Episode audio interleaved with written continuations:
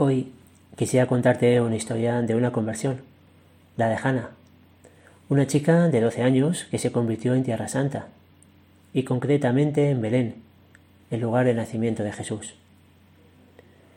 En un año normal, sin coronavirus, más de 2 millones de personas visitan Belén. La Basílica de la Natividad es un sitio muy especial para los que somos cristianos y tenemos fe. Es un sitio que tiene un cierto imán, que atrae. Sin embargo, no todos los que pasan por allí sienten algo especial que les cambia la vida.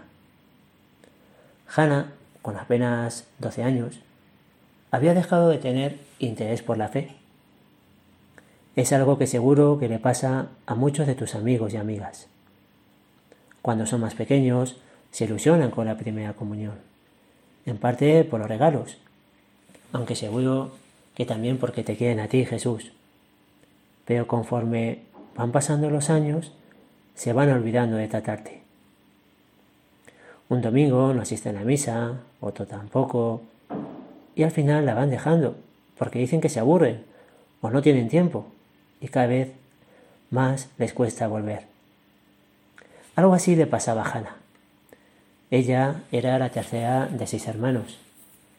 Sus padres son, como dicen en mi tierra, muy cristianos, de misa diaria. Pero no siempre habían sido así. De hecho, cuando se casaron, no eran católicos. Pertenecían a la iglesia presbiteriana. La historia de su conversión la cuentan en un libro llamado Roma Dulce Hogar, que es apasionante. Pero esta historia, la de Scott y Kimberly Hahn, sus padres, es otra historia. Ahora nos centramos en la de su hija Hannah. Resulta que sus padres organizaron un viaje familiar a Tierra Santa. A Hannah le, encantaba viajar, pero no le atraía nada a visitar numerosas iglesias. Su padre estaba disfrutando cuando estaban allí en Tierra Santa, de cada lugar que recorría, y se quedaba absorto con las explicaciones del guía. Pero se dio cuenta de que su hija Hannah no compartía las mismas sensaciones. Estaba tremendamente aburrida por hacer colas interminables. Esto es algo muy habitual en Tierra Santa, especialmente pues, en la Basílica de Santo Sepulcro de Jerusalén y en la Basílica de la Natividad en Belén, que se puede llegar a hacer colas de hasta dos y tres horas. Cuando llegaron a la Basílica de la Natividad en Belén, había una gran cola. Pero padre e hija consiguieron con cierta pillería saltarse la cola y ponerse en los primeros puestos. El problema vino después. Había que esperar al resto a que visitase la estrella que indicaba el nacimiento de Jesús. Y una vez más, Hannah empezó a aburrirse, se le veía en la cara. Y pensaba, después habrá que visitar otra iglesia más. El guía se les acercó y le dijo que el siguiente plan sería ir a visitar un orfanato. Un orfanato. A Hannah se le iluminó la cara. Era una actividad distinta y además con niños. A ella le encantaban los niños.